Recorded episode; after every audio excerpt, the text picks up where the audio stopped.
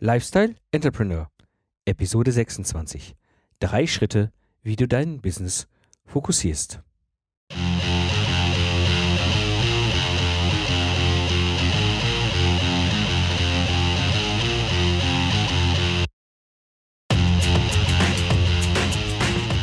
Hallo und herzlich willkommen, Lifestyle Entrepreneure. Ich bin Mike Pfingsten und das ist der Podcast für Macher und Gamechanger, die das Ziel haben, einen erfolgreichen Business im Netz aufzubauen.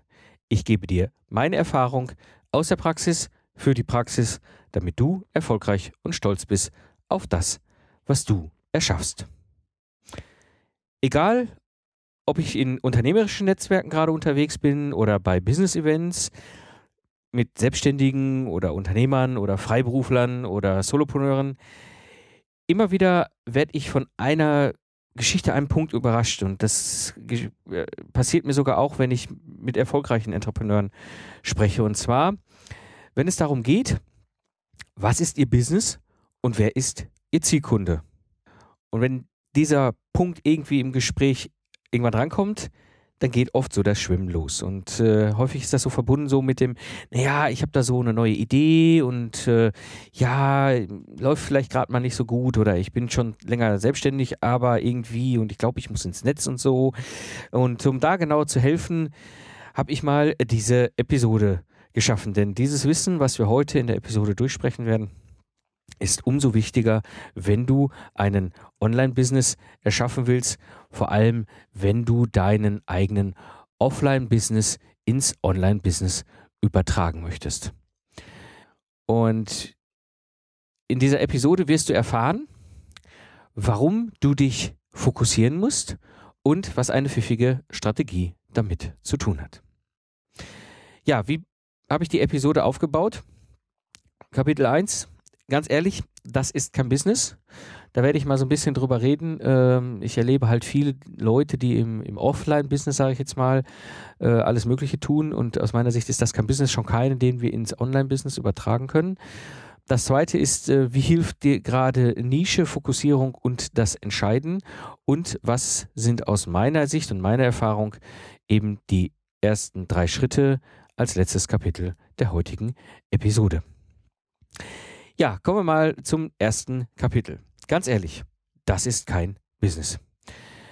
Wenn ich mich mit solchen Menschen äh, treffe in, und unterhalte, dann kommt dann irgendwann eben halt dieser Punkt und so dieses, ach ja, und ja, es läuft, wie der Kölsche sagen würde, und hm, und äh, neue Ideen habe ich da mal, schauen so, ja, und die Kunden melden sich und manchmal und ja, ach, das mit dem Bezahlen, hm, das verzögert sich häufig so, der Einkauf will sich eigentlich auch noch mal melden und die Rechnung hängt irgendwie im Prozess der Kunde hat da irgendwie was anderes verstanden und dann kommt auch noch das blöde Finanzamt und ich mache dabei auch noch nebenbei was anderes.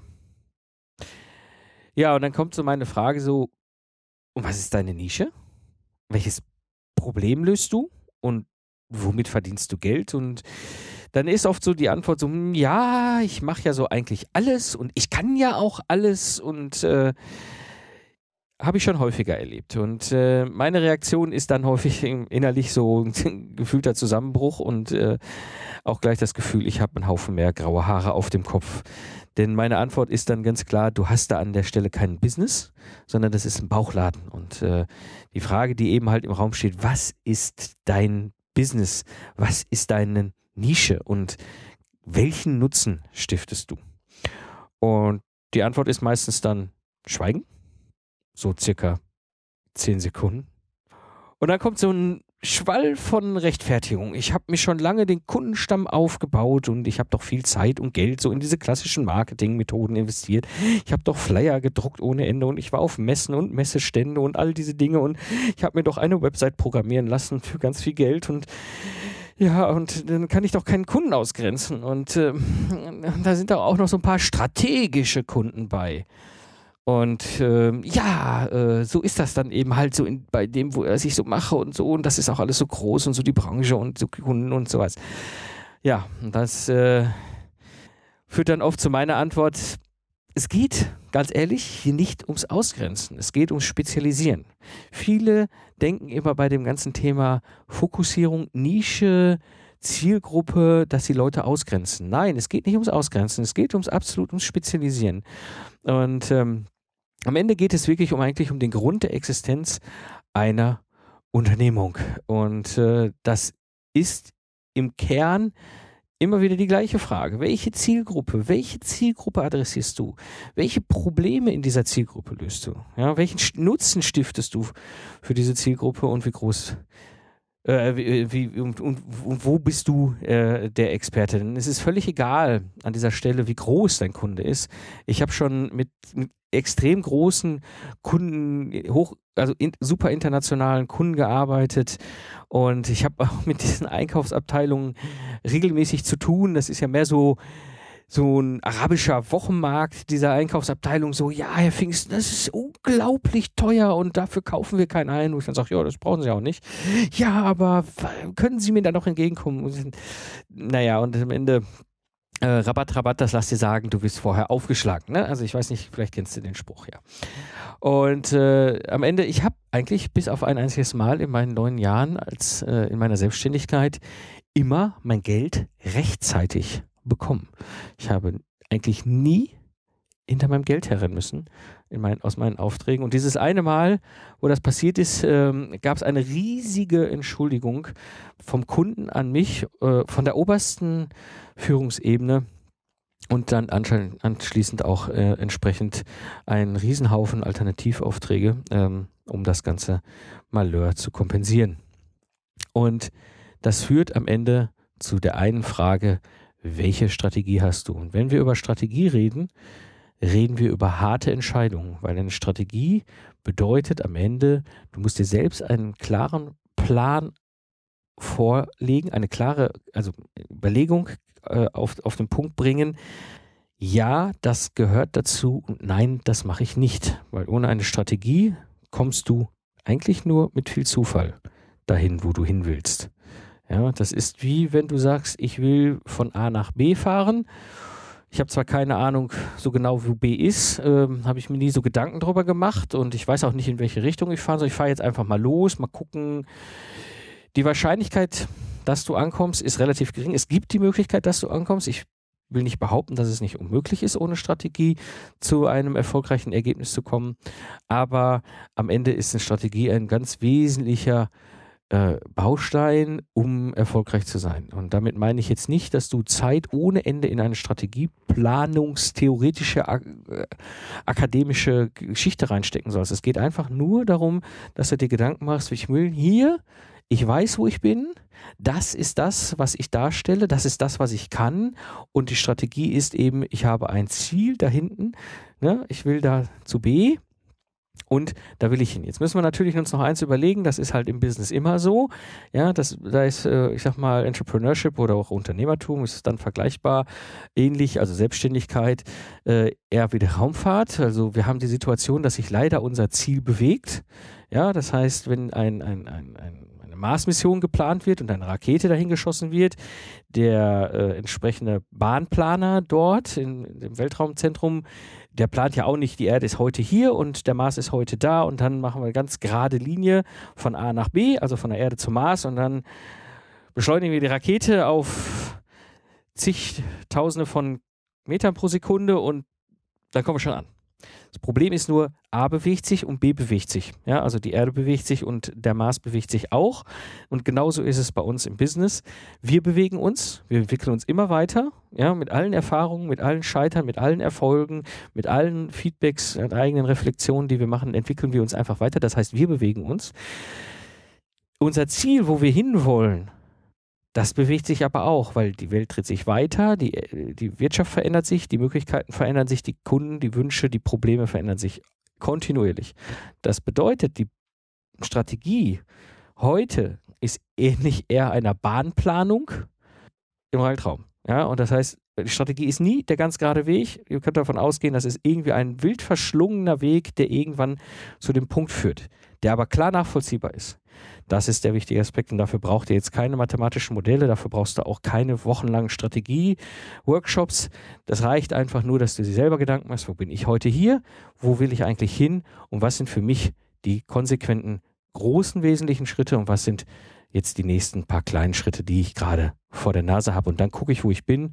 Die Welt bewegt sich weiter ne? und dementsprechend auch mein Ziel und gucke, dass ich immer weiter in kleinen Schritten gehe. Und das ist Strategie. Und diese Strategie bedeutet eben dieses harte Entscheiden, wo will ich eigentlich äh, klar hin und was, was will ich auch vor allem nicht. Und das führt mich so zum zweiten Kapitel der heutigen Episode wie eben Nische fokussieren und dann das Entscheiden hilft, erfolgreich zu sein. Und gerade wenn ich diese Gespräche habe und dann immer wieder auf diesen Themen zurückkomme, ähm, ich gucke irgendwann in traurige und äh, müde Augen. Und ich weiß, es ist nicht einfach. Ich kenne das selber aus, ist aus meiner eigenen Erfahrung. Die meiste Zeit meiner Selbstständigkeit habe ich mich immer wieder damit beschäftigt, mit der großen Machete durch meinen Bauchladen zu sensen. Wirklich immer wieder kontinuierlich Dinge abzusägen, zu sagen, nein, das mache ich nicht.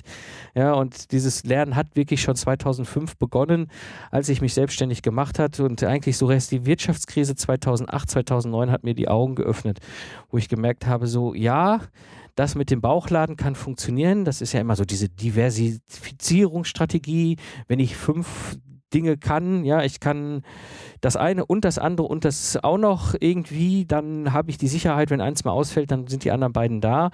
Ähm, eigentlich so auch erst in den letzten drei Jahren dann erst richtig verstanden dass es eigentlich nur eine, aus meiner persönlichen Sicht, nur eine wirklich sinnvolle Strategie gibt, eben das Fokussieren auf eine einzige Spezialisierung, wo ich wirklich absoluter Profisportler bin.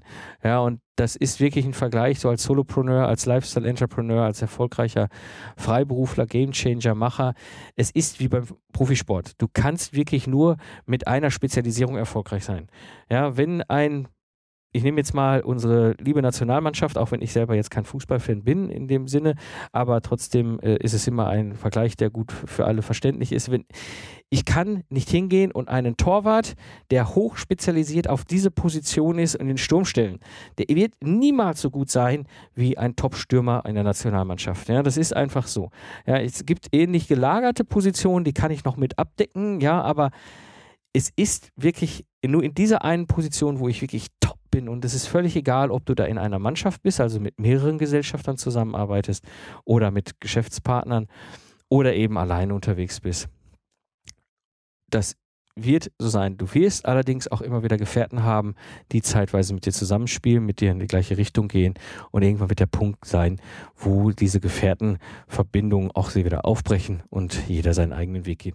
So ist es eigentlich eher eine verschlungene Reise, die wir beschreiten, wenn wir uns über das ganze Thema Nische fokussieren und vor allem entscheiden äh, sprechen. Und mal ganz, ganz konkretes Beispiel bei mir als Spezialist. Ich habe angefangen, mich selbstständig zu machen 2005 als Troubleshooter. Ich war Systemingenieur, Projektleiter, Troubleshooter. Ich habe mein, meine Kernfokussierung, meine Spezialisierung war eben, ich kann komplexe, große Projekte retten. Das ist wirklich Feuerwehrmännchen reingehen, das ganze Ding wieder aufs Gleis stellen und wir kommen zum, zum Start der Produktion des Autos wirklich mit einem Ergebnis daraus. Ja. Das war 2005.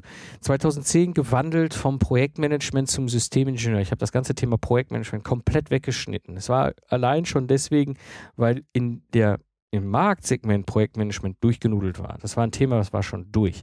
Während ich gleichzeitig aber auch merkte, dass ich mehr und mehr vom Operativen hin zum Coaching, zum Mentoring gewandert bin. Also gerade so 2012 war das Jahr, wo das bei mir passiert ist. Und gerade 2013 dann auch dann von dem klassischen Projektgeschäft hin zum Remote-Arbeiten das war ja schon die Zeit, wo auch der Zukunftsarchitekt, also mein erster Podcast, der große Ingenieur-Podcast, eben auch schon lief, wo ich dann auch mehr und mehr vom Remote-Arbeiter zum Geschichtenerzähler wurde. Also gerade 2014, wo viel, viel mehr lief in Richtung Speaking-Gigs, professionelle Speaking-Gigs, wo ich wirklich auch darüber Menschen inspiriere, was dann dazu geführt hat, dass dieser Zukunftsarchitekten-Podcast jetzt eine 2.0-Version erhält und mein Business primär dort darauf basiert, mein Wissen und ein Wissen bereitzustellen, unabhängig von Zeit und Ort. Also ich digitalisiere wirklich mein Wissen und gehe jetzt den nächsten Schritt, weil ich gemerkt habe, das ist eine Nische, die auch international überhaupt nicht besetzt ist,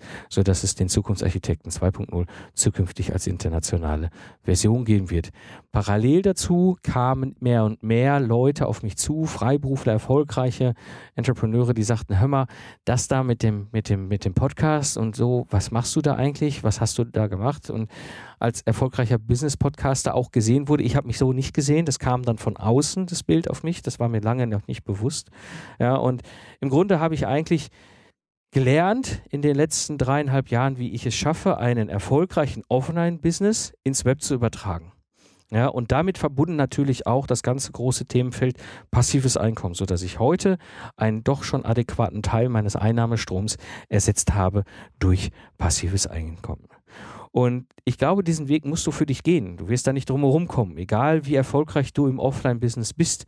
Ja, es ist halt ein Teil dessen, was auch dann wesentlich ist. Denn du musst damit auch verbunden immer wieder schneiden und du kannst nämlich einfach auch nicht auf allen Hochzeiten tanzen. Es ist einfach, finde, finde deine, deine Nische und deine Lieblingszielgruppe, mit denen du super gerne zusammenarbeitest. Genauso habe ich es im Grunde auch gemacht. Und dann wirklich damit verbunden, offline total fokussieren. Noch vor einem Dreivierteljahr war ich auch offline noch mit meinem Business relativ Anführungsstrichen, also andere würden sagen, das ist spitz fokussiert. Ich hat das, fand das immer noch sehr breit. Ja, ich habe es wirklich offline komplett runter fokussiert auf nur noch eine einzige Leistung, die ich anbiete.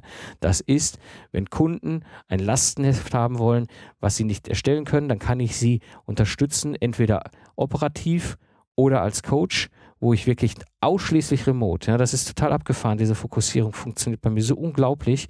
Ich diskutiere gerade mit VW darüber, dass ich Lastenhefte für sie erstelle. Und VW ist eigentlich ein, ein Riesenkunde in der Branche.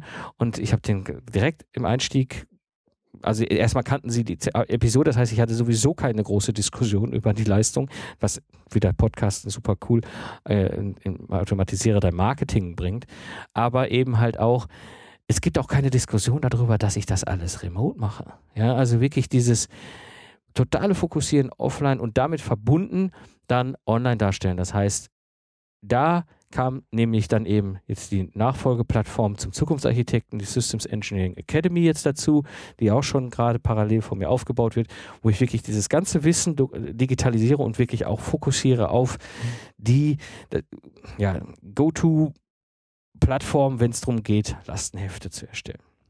Ja, genau das eben ist dann möglich. Und äh, was sind so die ersten drei Schritte? Diese Frage bekomme ich häufig dann gestellt. Was sind denn so deine Tipps? Was sind denn so die ersten drei Schritte, die ich so gehen kann?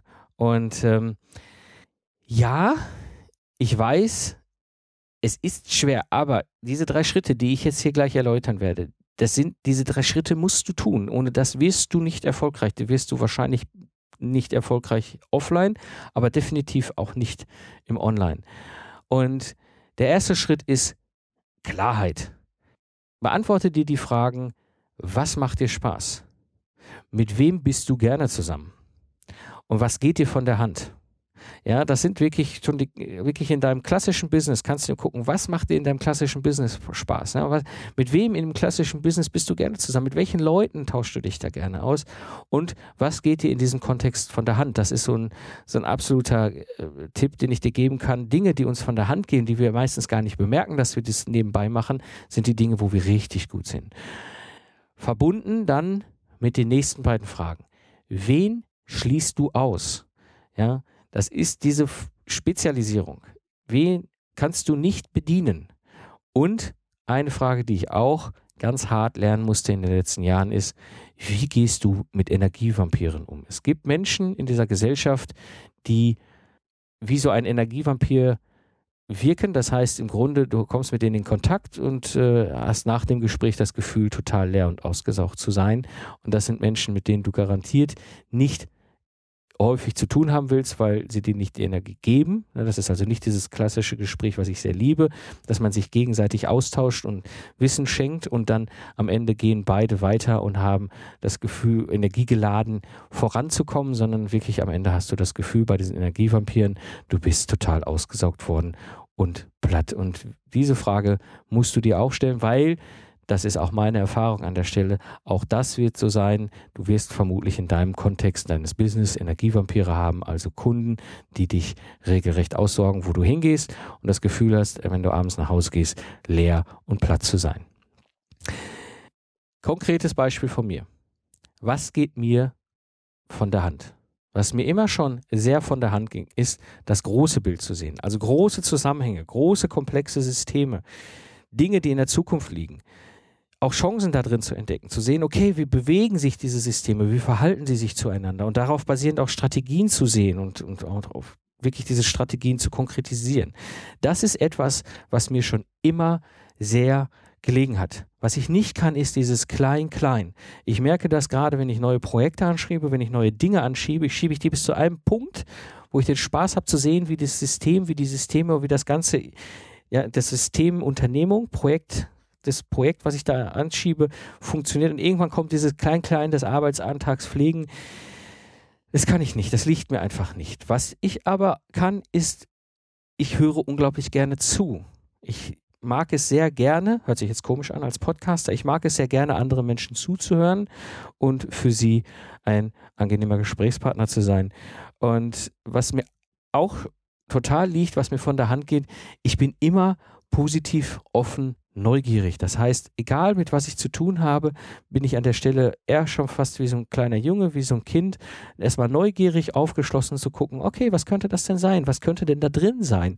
Was ist denn das für ein spannendes, unbekanntes etwas, was mich da gerade erreicht hat? Ja. Verbunden aber, dass ich absolut klar versuche, damit zu verstehen, was dahinter ist. Ja, was habe ich denn da Neugieriges gefunden und was ist dahinter? Das ist genau so ist damals äh, das ganze Thema Podcasten bei mir entstanden.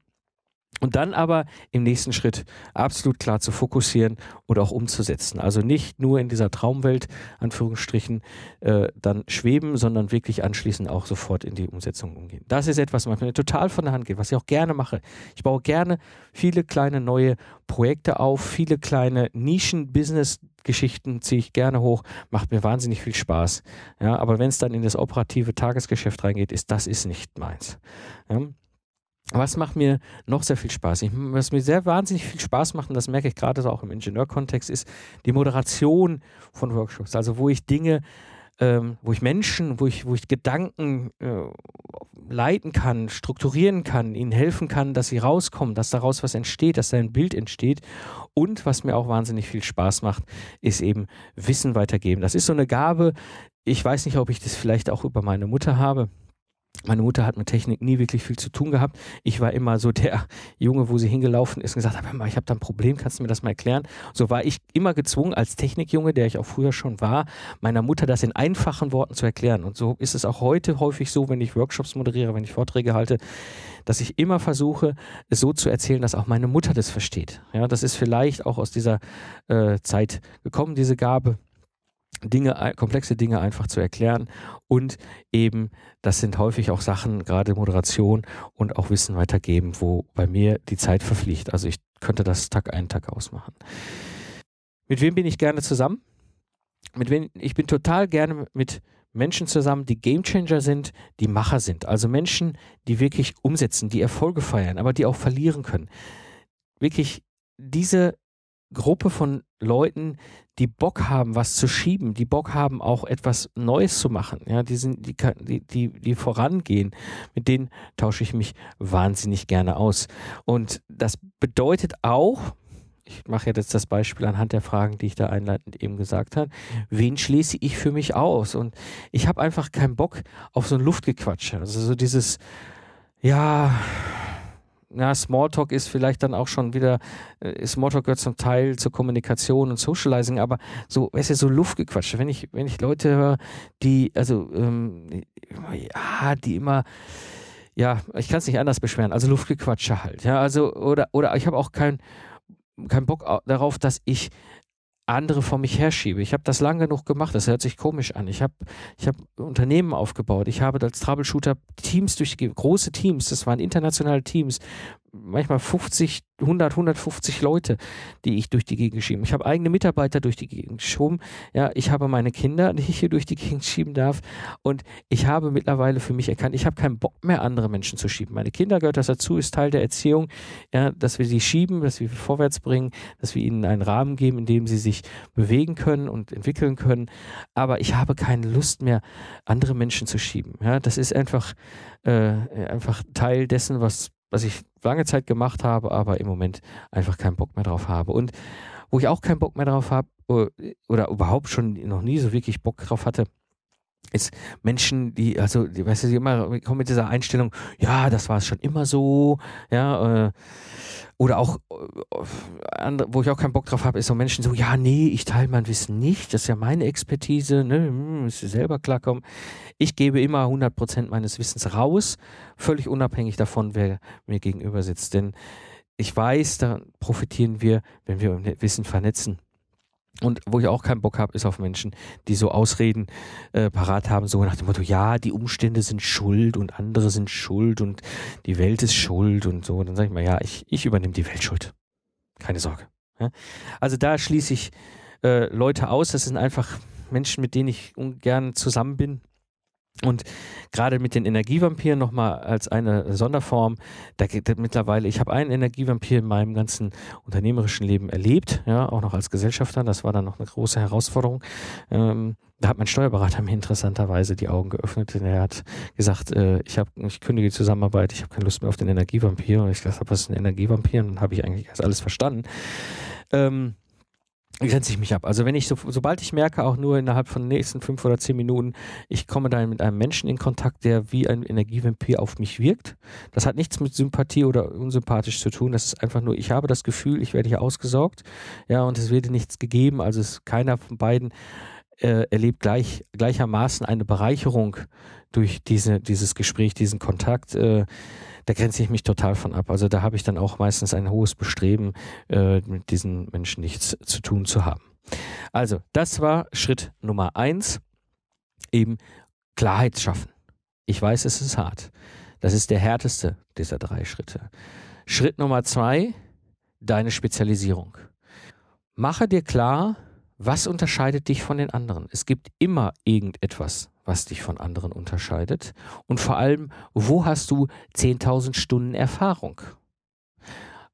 Und verknüpfe das auch gerne mit der Frage, was kannst du nicht? Gerade so bei meiner Spezialisierung, ja, ich komme aus einer Ecke, dass ich halt wahnsinnig viel erlebt habe in den neun Jahren, die ich selbstständig bin, als Freiberufler, als Solopreneur, als Unternehmer mit Mitarbeitern, als Entrepreneur, als Business-Podcaster, alles Mögliche und, und, und, und Internet. Mensch, der da was macht und so weiter. Was ich halt mittlerweile extrem gut drauf habe, ist Geistesleister, mein Geistesleister-Business ins Web zu transferieren. Ich habe es aus Versehen halt einmal hingekriegt und habe es jetzt schon mehrmals getan. Ja, das ist etwas, was ich mittlerweile unglaublich gut kann. Ähm, und damit verbunden dann auch, auch eben halt wirklich sogenannte Nischen, Nischen Business-Podcasts hochziehen. Also wirklich ein, eine Nische erarbeiten, erkennen und zu sagen, das ist eine coole Nische und dann einen Business-Podcast da drin hochziehen. Ja, und dann digitale Produkte dran knüpfen, knüpfen und darauf basierend einen Einnahmestrom aufbauen. Das macht mir wahnsinnig viel Spaß. Es ist eine ziemlich coole, coole Sache und äh, das ist ja auch das, was ich für eine unglaublich spannende äh, Disziplin halte als Lifestyle Entrepreneur. Und das Ergebnis ist eben halt auch so Dinge wie eben die Systems Engineering Akademie, also quasi die zukünftige Plattform des Zukunftsarchitekten auf der deutschen äh, Nische und dann eben noch parallel dazu das gleiche quasi nochmal gespiegelt als internationale Variante und natürlich auch hier der Lifestyle Entrepreneur. Die anderen Podcasts sind auch Nischen-Podcasts, aber eigentlich nie als Business-Podcast hochgezogen. Vielleicht kann man daraus mal was bauen. Wir werden sehen. Also wirklich an der Stelle Schritt Nummer zwei, mache dir deine Spezialisierung klar. Das ist unglaublich wichtig. Und Schritt Nummer drei, die richtige Zielgruppe.